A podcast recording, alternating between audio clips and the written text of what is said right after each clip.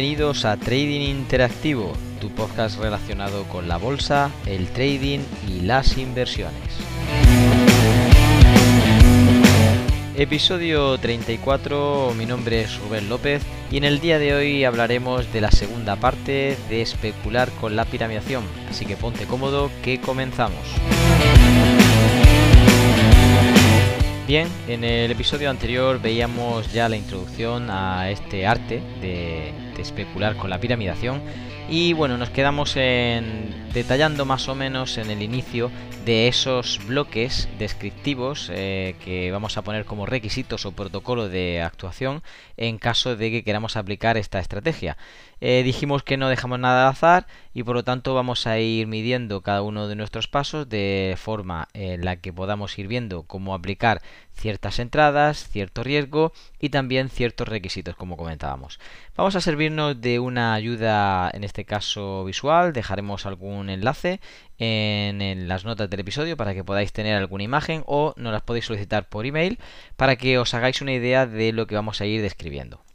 Es más, para todos aquellos que nos lo solicitéis, pues os haremos llegar el artículo que escribimos en la revista Traders para que tengáis pues todo lujo de detalle. No obstante, vamos a ver en qué consiste y cómo ponerlo en marcha. Eh, sirviéndonos, como digo, de estos ejemplos, eh, bueno, vamos a referir o por lo menos dar una mención especial a que este tipo de estrategia se utiliza normalmente cuando somos traders de swing, es decir, cuando estamos intentando provocar diferentes entradas en la misma dirección y llevarlas pues a buen puerto.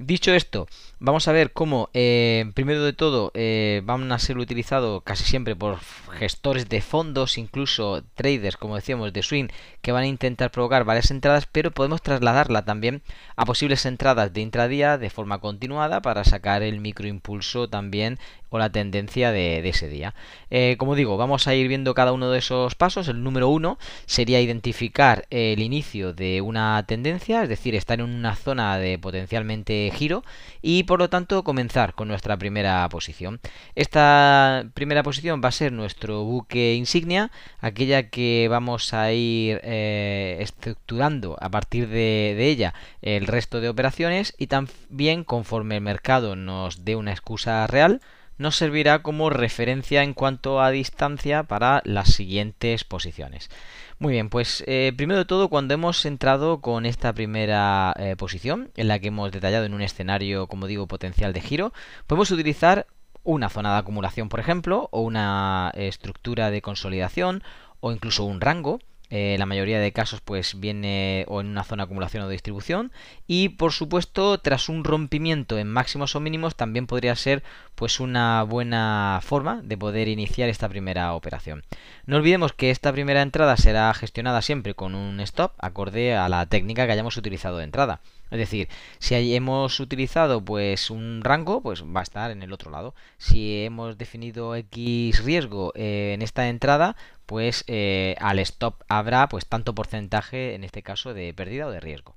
Así que esta será pues nuestra primera referencia en la que metemos una posición hacia un lado de la tendencia con un stop. A partir de ahí pues debemos de calcular el calibre, esta será la número 2, eh, calcular el calibre determinado para esta entrada acorde a nuestro perfil, pues a nuestra experiencia, a nuestro objetivo, incluso pues a nuestros conocimientos, ya que en base a todo esto vamos a ir calculando las siguientes operaciones que vamos a ir teniendo. Es decir, las siguientes entradas eh, quedarán supeditadas al volumen con el que hemos comenzado. Además, se le va a aplicar una regla de disminución para que cada una de esas siguientes entradas tenga como propósito pues preservar la gestión colectiva de toda esa estructura que vamos a crear. No vamos a intentar acentuar el riesgo en ningún momento del tramo, intentando meter más posiciones o de más calibre, sino solamente las que requiera el propio sistema en base a las excusas de mercado que nos ofrezca la, propia estructura del precio, o bien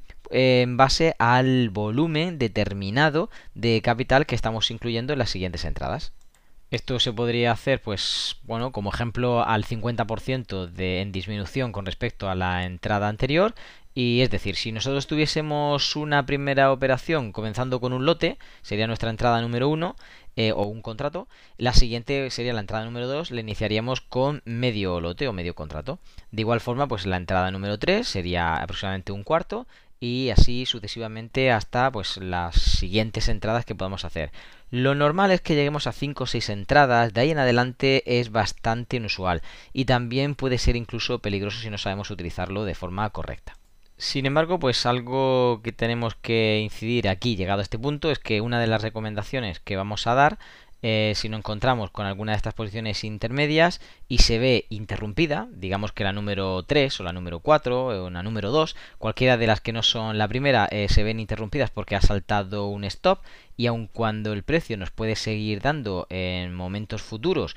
una sintonía hacia ese lado y llevamos una de fondo y podemos sobre esta ir construyendo, posiblemente estas intermedias pues hayan quedado en la nada, hayan sido aquellas que se han debido eh, quedar por el camino. Pues bueno, pues no debería ocupar el calibre de sus anteriores posiciones, eso sería una regla. Es decir, yo no podría ir con una entrada número 5 en caso de que se haya eliminado esta posición y después me dé una número 6 con el calibre de la 3 o de la 4, sino que tenía que ir en disminución, pues como si fuese la siguiente, la 5, la 6 o incluso superior, puesto que está más próximo a que en algún momento la tendencia cambie y con ello pues eh, está más arriesgada esa posición y debe de tener menos calibre.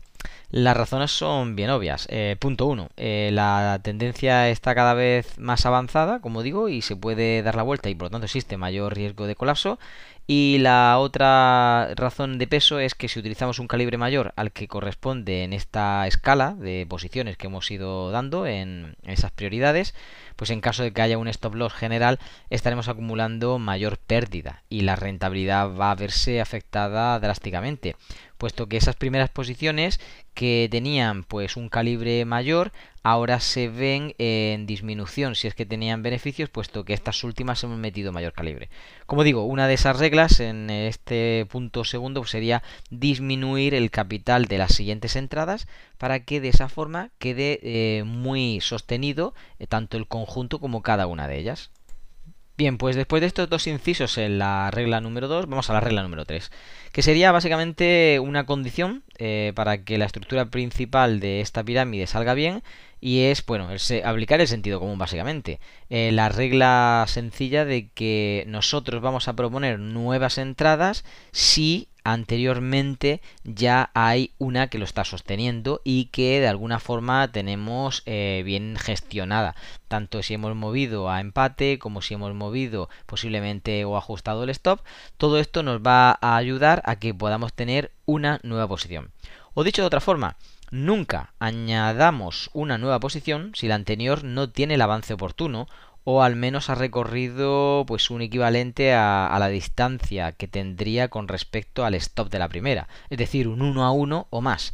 Imaginemos que yo estoy en el ejemplo que hemos dictado anteriormente, en el ejemplo en el que mi entrada primera ya tiene un 1 a 1 o más y se me plantea una segunda posición. ¿Podría tomarla? Sí no hay ningún problema y puedo, opción número 2, pues meter mi segunda posición. Eh, sin embargo, si en la primera posición no ha recorrido el precio suficiente distancia como para tener un ratio riesgo-beneficio de al menos un 1 a 1, no sería un buen consejo el meter una segunda posición, puesto que todavía no tenemos la primera en movimiento para gestionar ni siquiera la distancia oportuna para que esto pueda salir rentable. Así que estaríamos sobregirando el riesgo ya desde el principio y esto pues podría pintar mal en caso de que se dé la vuelta. De hecho, pues mi consejo sería que tuviésemos siempre suficiente ratio como para aplicar cualquiera de las entradas. Por ejemplo, si en la entrada número 2 o la entrada número 3 no tienen un 1 a 1 o más respecto a lo que sería su stop, pues no deberíamos entrar, ya que entonces puede estar peligrando el conjunto, puede ser que se empiece a dar la vuelta y por lo tanto esto pese, eh, como digo, en el conjunto global. Para finalizar, pues vamos a dar una serie de reflexiones o pautas ¿no? para la puesta en marcha y obviamente tenemos que tener en cuenta de que hay algunas condiciones que, que, se tienen que dar para ello y obviamente es más favorable aplicar una técnica de piramidación para ir potenciando el capital de una forma racional que simplemente promediar como decíamos antes. Recordemos que promediar era el incremento de posiciones cuando vamos acumulando un flotante negativo. Y ya explicábamos en episodios anteriores incluso pues que eso contravenía las 15 reglas básicas del trading y bueno, también en el primer episodio o parte primera de la piramidación pues también explicábamos esto. Eh, por lo tanto, vamos a intentar no tener esas pérdidas latentes, ese flotante negativo, sino que vamos a aplicar esta técnica de potenciación del capital que eh, nos va a ayudar a llevar a buen puerto pues un conjunto de posiciones por otra parte, también a través de esta técnica eh, se pone de manifiesto la famosa frase de dejar correr los beneficios y cortar las pérdidas. Sería mm, básicamente al final de la tendencia cuando podemos tener alguna pérdida de esa última punta de pirámide, por así decirlo, es decir, las posiciones más pequeñitas, de menos peso y más distantes con respecto a las primeras que nos van a dar muchísimo beneficio y por tanto no va a importar que tengamos esas pequeñas pérdidas puesto que como decíamos siempre el colectivo está sumando y bastante y ha tenido pues eh, un tiempo de evolución, un recorrido bastante potencial para poder sacar una buena rentabilidad. Como última observación, pues diremos que es una de las formas más seguras de subirse a una tendencia sostenida, incluso pues hacer que ese capital evolucione y trabaje por ti durante bastante tiempo. Además, siempre estaremos en disposición de ir aumentando en caso de que tengamos beneficios, pues libremente de una forma progresiva y acertada en vez de, estar sufriendo durante mucho tiempo con nuestro capital apalancado en negativo y sin saber qué va a suceder. Aquí siempre tendremos la sartén por el mango, como suele decirse, y tendremos también, pues de forma más favorable, un crecimiento de la cuenta si cabe. Bueno, pues hasta aquí la explicación de la segunda parte de, cómo especular con la piramidación. No deja de ser un modelo clásico de potenciación del capital, pero que tiene toda la razón y el sentido para